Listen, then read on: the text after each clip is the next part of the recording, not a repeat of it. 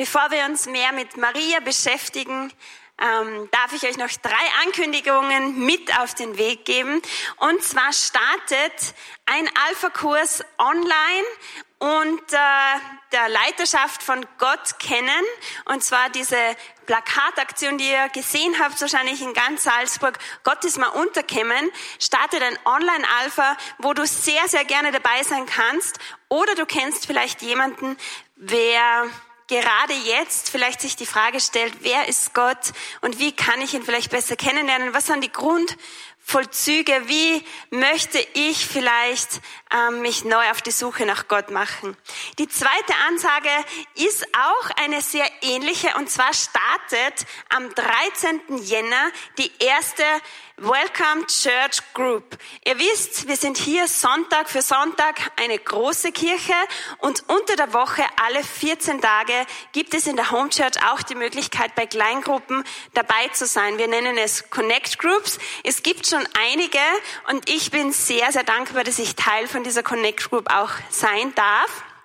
Und wenn du dir denkst, nein, ich würde auch gerne eigentlich Kirche unter der Woche erleben, ich möchte mit einer Gruppe von Leuten tiefer gehen, dann reservier dir am besten am 13. Jänner diesen Termin schon vor. Die Welcome Church Gruppe wird immer in der Home WG, also bei uns zu Hause stattfinden und leiten wird diese Berner und Patrick. Also ihr könnt euch schon freuen. Meistens gibt es dann auch sehr, sehr leckeres Essen. Also könnt ihr den 13. Jänner schon vormerken. Und die dritte Ansage ist Ehe Alpha, also Ehekurs, Ehe Alpha.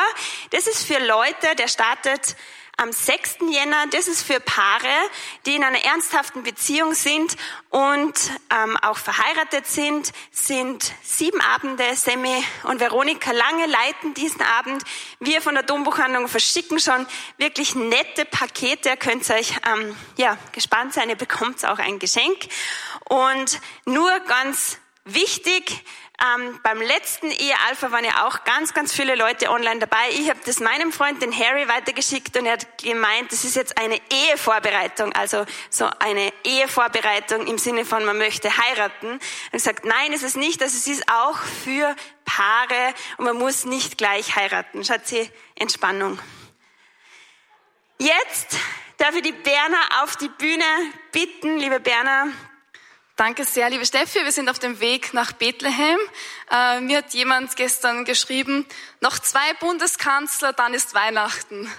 Und wir merken, wenn man so die Nachrichten anschaut, dann, dass da sehr viel Turbulenzen sind, politische Umwälzungen und dass es allgemein in unserer Welt sehr turbulent zugeht. Und ich muss sagen, ich beobachte das Ganze schon auch mit Sorge, wenn ich sehe, wie viele Demonstrationen, Ausschreitungen es da gibt und wie überfordert wir in unserer Welt dann mit allen möglichen neuen Virusvarianten sind. Und wir leben in einer rastlosen Welt und wir sind auf der Suche nach Hoffnung. Wir sind auf der Suche nach etwas, das uns aus dieser Misere herausholt. Die Welt verlangt mehr denn je nach Hoffnung. Wir werden bedrängt von einem Virus. Es macht uns unsicher, depressiv, es zermürbt, es unterdrückt oder erdrückt uns. Und es lastet schwer auf uns und wir suchen krampfhaft nach einer Lösung oder vielleicht nach Erlösung. Und zugegeben hat jede Zeit ihre Herausforderungen. Also sicherlich, auch wenn du vor 300 Jahren gelebt hättest, hätte sicher da genug andere Herausforderungen gegeben. Und ich möchte dich heute mitnehmen in eine Zeit, nämlich in das Jahr 5 vor Christus. Und ich nehme dich mit auf die Reise in den vorderen Orient. Das Volk damals wurde nicht von einem Virus unterdrückt, sondern von den Römern. Und die Herrschaft dieser Besatzungsmacht lastete extrem schwer auf dem Volk Israel. Und die große Frage, die alle beschäftigte, war, wann würde die Besatzungsmacht endlich unser Land verlassen? Wann würden wir endlich wieder frei sein? Und unentwegt hat das Volk zu Gott geschrien, Gott, wann endlich wirst du deine Verheißung erfüllen? Denn sie wussten, es gab eine Verheißung. Und diese Verheißung war folgende, dass Gott einen König senden würde, der sein Volk befreien würde. Und natürlich haben alle gedacht, es muss ein politischer König sein, ein politischer Erlöser. Und alle haben gewartet, wann wird er kommen, damit er endlich uns aus der Herrschaft der Römer befreit, damit er endlich das Ruder dreht. Da war ein kleines junges Mädchen mit dem Namen Miriam, 14 Jahre oder 15 Jahre, und sie wusste, dass es diese Verheißung gab, oder besser gesagt Verheißungen. Es war nämlich plural, es waren viele Verheißungen über diesen einen König.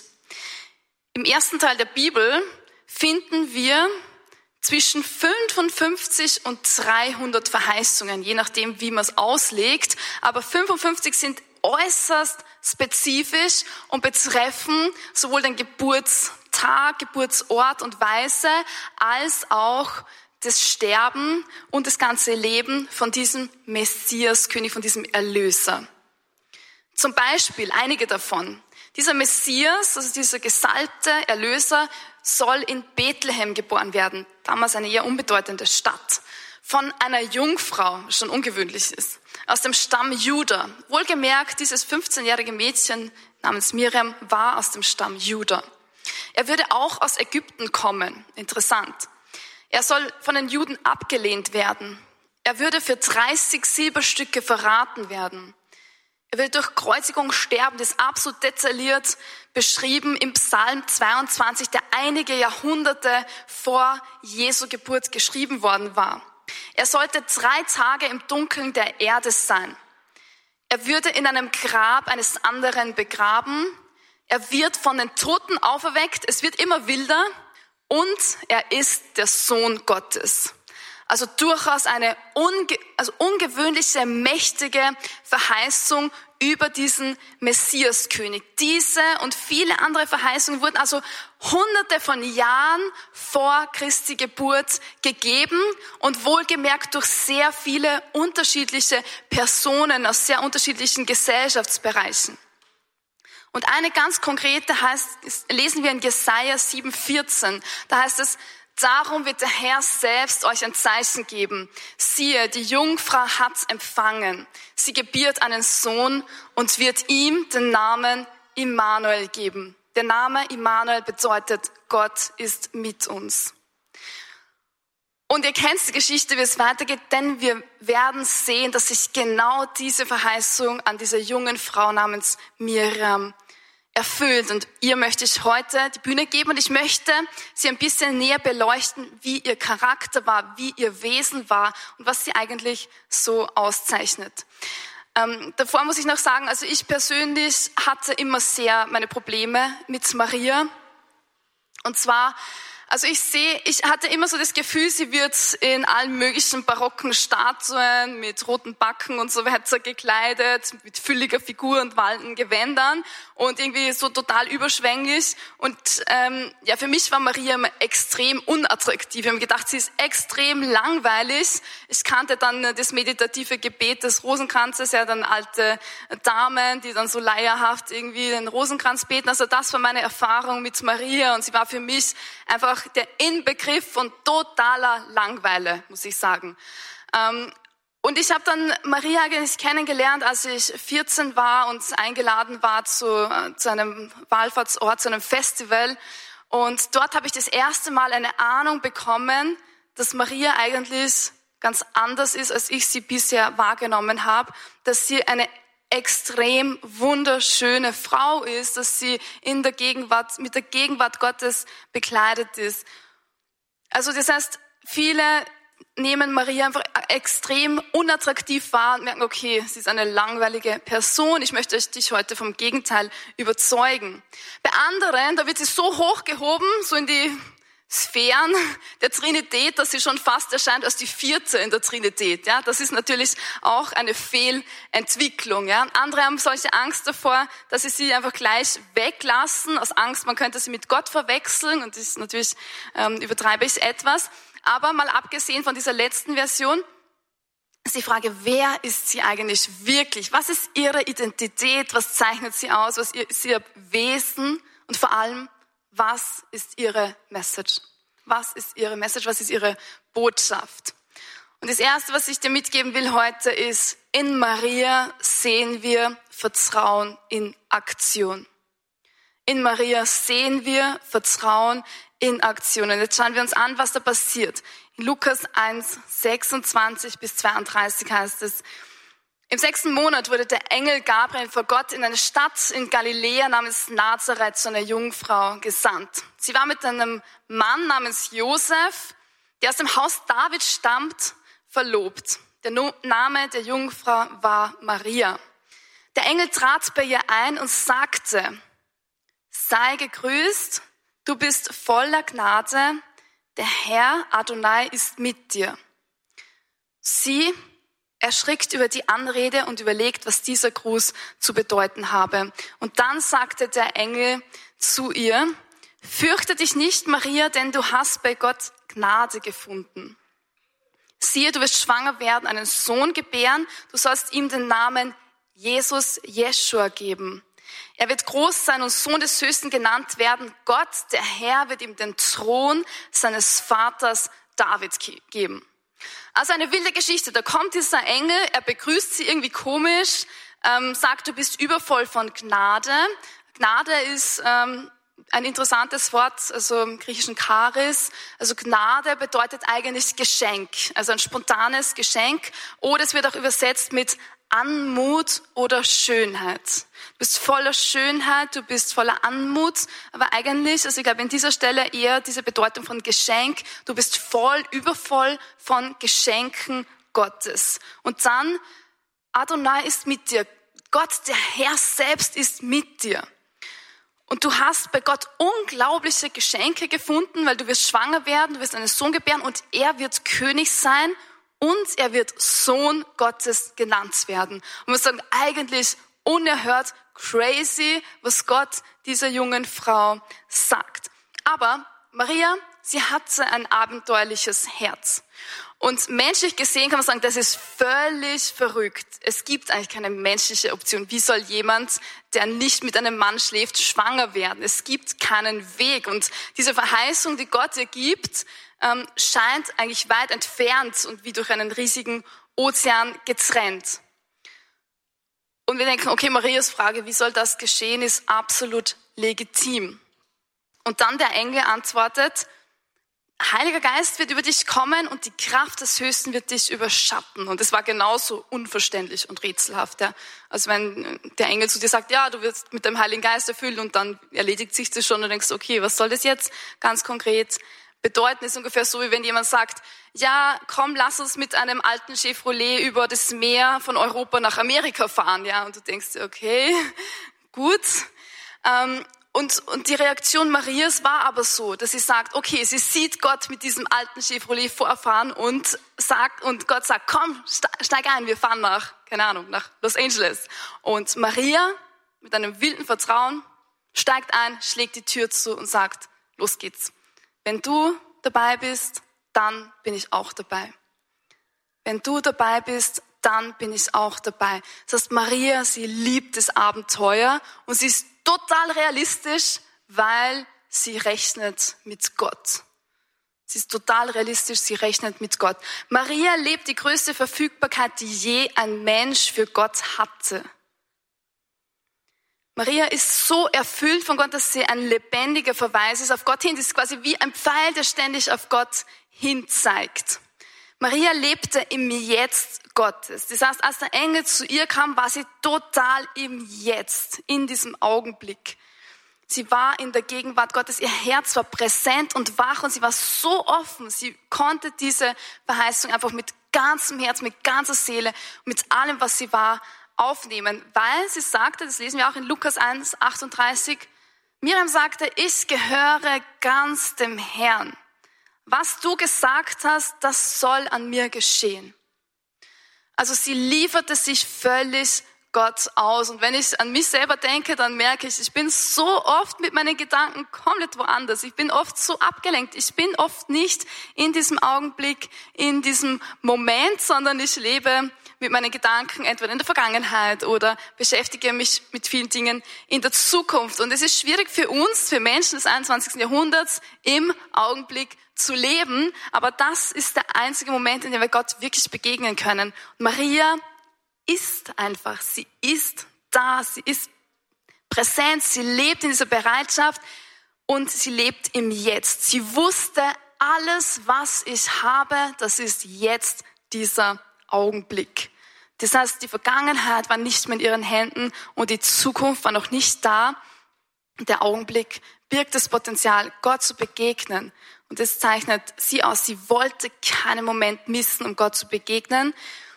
Gott ereignet sich im Jetzt.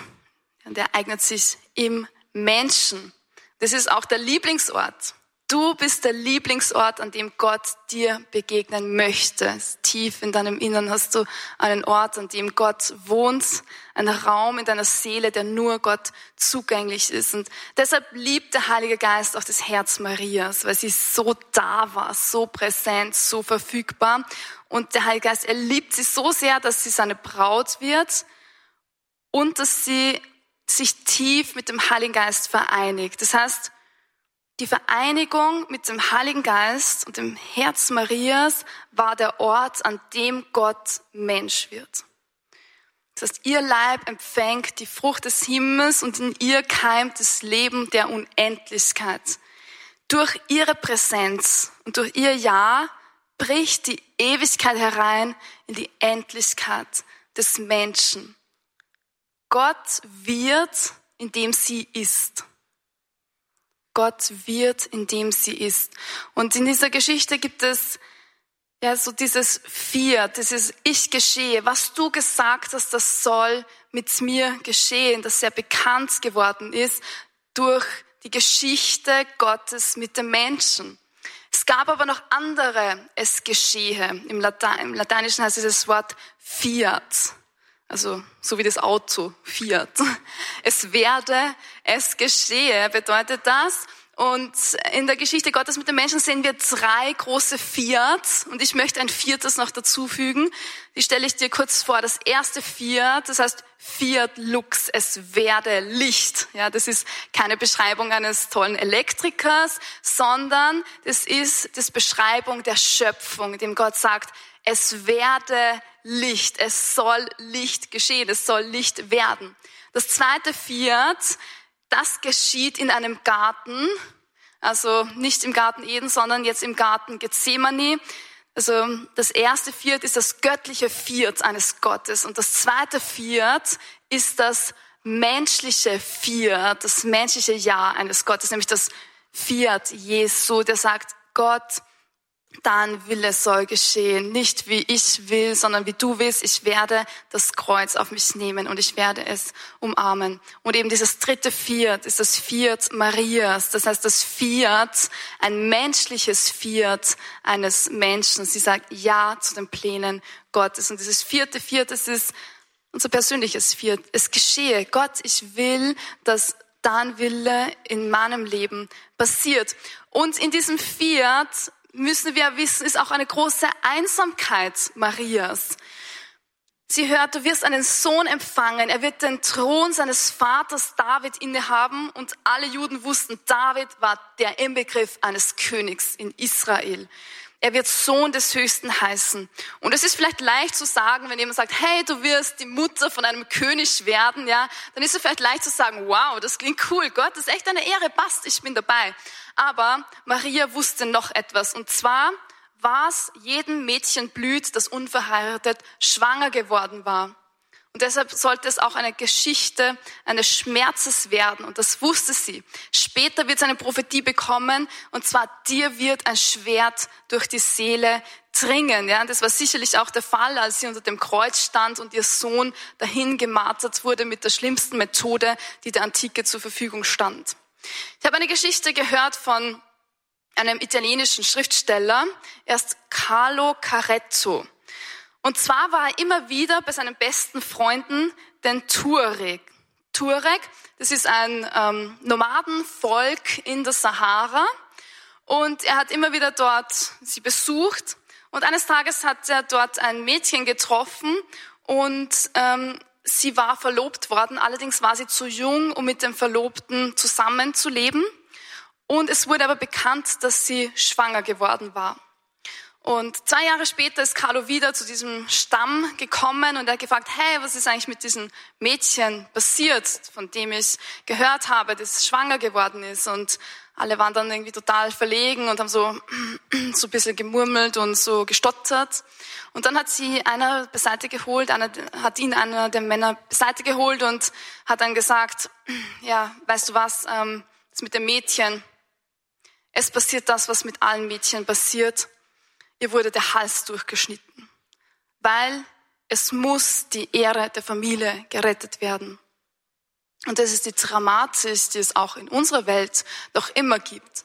Maria wusste, dass es total plausibel war, wenn bekannt werden wird, dass sie schwanger ist, dass sie vor die Haustüre ihres ähm, ja, Häuschens gezerrt wird und dass die Dorfbewohner sie steinigen würden. Das war ihre Realität. Und wie sollte sie jemand erklären, dass sie vom Heiligen Geist schwanger ist? Maria war in ihrem Jahr auch sehr einsam, aber sie hatte diesen starken Glauben. Lukas 1,45 heißt es, selig, die geglaubt hat, was der Herr ihr sagen ließ. Und ähm, in diesem Jahr ist auf ähm, Latein viert heißt, klang das in Hebräisch wahrscheinlich so, dass sie sagte Amen, Amen. Maria sagte Amen und es war ein Amen voller Freude. Es war nicht nur so ein Amen, so okay, wenn es sein muss, Gott, ich kann eh nicht aus, sondern das, was sie auszeichnet, war, dass ihr Amen, es war ein Amen voller Leidenschaft, voller Zustimmung. Das heißt, sie sagte, mit jeder Faser meines Körpers wünsche ich mir das auch, Gott. Ich will das auch so sehr, auch wenn ich nicht alles verstehe. Und dann fragt sie, wie soll das geschehen, Gott? Ja, und wir denken immer so, okay, sie fragt zu Zweifel so, okay, Gott, mal schauen. Ich muss jetzt mal prüfen, ob du wirklich, ob ich dem wirklich vertrauen kann und ob du das ernst meinst. So verstehen wir diese Frage. Aber ich glaube, wenn wir das Wesen Maria anschauen, dann dann glaube ich, dass sie diese Frage anders stellte, dass sie sagt, okay, Gott, wie wird das jetzt passieren? So quasi, was ist der nächste Schritt? Ich will nichts von dir verpassen. Das heißt, Maria, sie will alles, was in irgendeiner Weise nach Gott klingt und was nach ihm duftet. Und deshalb ist sie auch eine Draufgängerin. Sie ist eine, die entgegen aller Logik festhält an dieser Prophezeiung. Du wirst einen Sohn gebären, du sollst ihm den Namen Jesus geben mit wilden Vertrauen. Und das heißt, dieses Wort, diese Verheißung, diese Prophetie, die sie bekommen hat, war nicht nur ihre Zukunft, sondern sie machte es zu ihrem Heute. Es wurde ihre Realität und sie empfing diese Verheißung mit ihrem ganzen Herzen. Das heißt, das Ja eines 15-jährigen Mädchens, das sich Gott radikal ausliefert, hat immense Auswirkungen auf die ganze Menschheitsgeschichte. Maria gibt sich Gott so leidenschaftlich hin, wie es noch nie ein Mensch getan hat. Mit jeder Faser ihres Körpers. Warum ist es so? Maria liebt Jesus wie sonst niemand. Sie ist ein Prototyp einer ersten Jüngerin. Sie lebte mit Jesus unter einem Dach 30 Jahre lang und lernte von ihm. Das ist quasi die erste Christin. Als erste ließ sie sich von Christus verwandeln und zog ihn als sein Gewand an. Ihr Herz gehörte Adonai, ihrem Herrn. Sie war seine Magd, seine Dienerin und sie wusste, wer ihr Herr war. Ihr König, nämlich ihr Sohn. Das heißt, obwohl er ihr Sohn war, ordnete sie sich ihm völlig unter und lebte ihm gegenüber im Gehorsam. In einem Wort würden wir heute sagen, in einer wunderschönen Interdependenz, in einer wechselseitigen, gesunden, freiwilligen Abhängigkeit, in völliger Freiheit und in Liebe. Das heißt, ihre Herzen waren im selben Rhythmus. Das heißt, Unterordnung ist nicht schwierig, unter Jesus, sondern es war ihr eine Freude. Sie wollte das. Es war ihr Freude, sie sich gegenseitig ausliefern, sich gegenseitig hingeben. Das heißt, in Maria sehen wir die erste völlig intakte Beziehung zwischen Gott und einem Menschen seit Adam. Das klingt jetzt etwas verwegen zugegeben. Also ich ähm, habe, als ich das so ja, recherchiert habe, habe ich gedacht, wow, ist echt krass, kann man das so sagen? Ähm, warum ist es so? Weil Maria die erste unter den Erlösten ist. Das heißt, sie nimmt die Erlösung schon vorweg.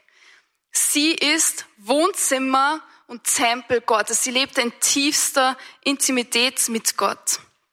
Warum ist sie Wohnzimmer? Warum ist sie Tempel? Die Sünde, das heißt unser Egoismus, unser Stolz und all diese negativen Dinge trennen uns von Gott. Und wir alle tragen Spuren von der Sünde, auch wenn wir durch die Taufe in eine Neuschöpfung verwandelt worden sind. Sünde, das Negative, ist nicht Teil unserer Identität, aber ist leider noch immer Teil unseres Handelns. Das heißt, wir müssen immer wieder zu Gott zurückkehren und sagen, hey Gott, es tut mir leid, ich habe mich selber auf den Thron gesetzt, ich habe schlecht gehandelt. Bei Maria war das nicht so. Sie ist ein Tempel, den Christus auserwählt hat, der vollkommen rein ist. Ja? Du, musst dir vorstellen, Gott, der ist absolut heilig. Und wenn wir ins Alte Testament schauen, dann merken wir den Tempel oder die Stiftshütte, das Bundeszelt, das Allerheiligste die, die Wolkensäule und die Feuersäule, die da kommt. Und es war der Ort, wo Gott verweilte. Und dann später wurde ein riesiger Tempel gebaut in Jerusalem. Und es war durch einen Vorhang, war das Allerheiligste getrennt. Nur einmal im Jahr durfte ein Hohepriester hineingehen und einmal den Namen Gottes aussprechen. Gott war absolut heilig und er wohnte an einem heiligen Ort. Und jetzt hat er sich auch einen heiligen Ort ausgewählt, einen Tempel, ein Wohnzimmer, und dieses Wohnzimmer ist ein Mensch. Gott bricht also den Fluch Adams in der Erblinie schon vorher und er sagt, ich will einen Tempel haben, der unversehrt ist. Und somit ist Maria das Wohnzimmer Gottes. Und sie wird erfüllt, sie wird überschattet von diesem Heiligen Geist. Und es ist unerhört, wie Gott Maria verwendet und wie er sie auch erhöht. Gott macht Maria aufgrund ihrer Hingabe unglaublich groß und in dem ist sie uns ein großes Vorbild. Sie wird selber dann diese Prophetie aussprechen, Lukas 1,48. Denn auf die Niedrigkeit, also meine Seele preist die Größe des Herrn, denn auf die Niedrigkeit seiner Magd hat er geschaut. Siehe, von nun an preisen mich alle Geschlechter, denn der Mächtige hat Großes an mir getan. Das heißt, alle Völker und Nationen werden sagen, wow, wie gesegnet bist du, wie glücklich bist du. Gott hat dich so überschüttet. Er hat dich einfach crazy überschüttet, einfach so erfüllt ähm, mit etwas, was du eigentlich nicht verdient hast. Es war nicht dein Verdienst und deshalb ist Maria die größte Influencerin der Geschichte, größte Influencerin Gottes geworden. Das heißt, in Maria sehen wir den Traum, den Gott für jeden von uns träumt. Maria ist ein Statement für dein Leben. Gott träumt so groß von dir. Er will dich richtig groß machen. In dem Maß, in dem wir uns Gott ausliefern, in dem Maß wird Gott dich erhören. Und das ist die Botschaft, die wir heute von Maria hören. Gott träumt unglaublich groß von dir. Jetzt möchte ich kurz beten. Vater, Herr, des Himmels, ich danke dir für das Ja Marias. Ich danke dir für dieses 15-jährige Mädchen, das sich dir so radikal ausgeliefert hat und das festgehalten hat an deinem Versprechen, an dieser Prophetie, die du ihr gegeben hast. Danke, dass sie dir so sehr vertraut hat mit jeder Phase ihres Körpers. Herr, lehre uns dieses Vertrauen. Danke, dass du es bist, der uns unglaublich groß macht. Amen.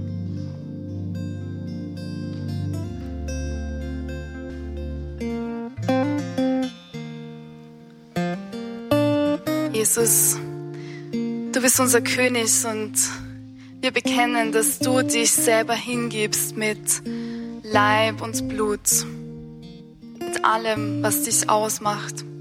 Lieferst du dich mir aus. Danke, dass du mich hineintauchst in dieses Geheimnis und dass du als Gott wählst, Mensch zu werden. Jesus, danke für diesen Augenblick von tiefster Verbindung, von absoluter Hingabe und Intimität. Und danke, dass du mich jetzt hinannimmst in die Verborgenheit, die Begegnung mit dir, Gott und Herr des Himmels. Ich begrüße dich in mir und ich empfange dich. Amen. Jesus, du hast dir in Maria eine vollkommene Wohnung auserwählt, einen Ort der Heiligkeit. Und das ist aber auch dein Wunsch für mich, dass ich ein Wohnzimmer bin für dich, dass ich ein Tempel bin für dich. Es ist nichts größer als diese Sehnsucht, deine Sehnsucht, in mir zu sein, nicht nur bei mir zu sein, sondern in mir zu wohnen, so wie du in Maria gewohnt hast. Und sie hat dir ihr Herz mit allem, was ihr zur Verfügung stand, bereitet, voller Sehnsucht und voller Leidenschaft. Jesus, ich bete das auch für mich, dass ich dich voller Sehnsucht und voller Leidenschaft mit allem, was mein Leben und mein Wesen ausmacht, empfangen kann.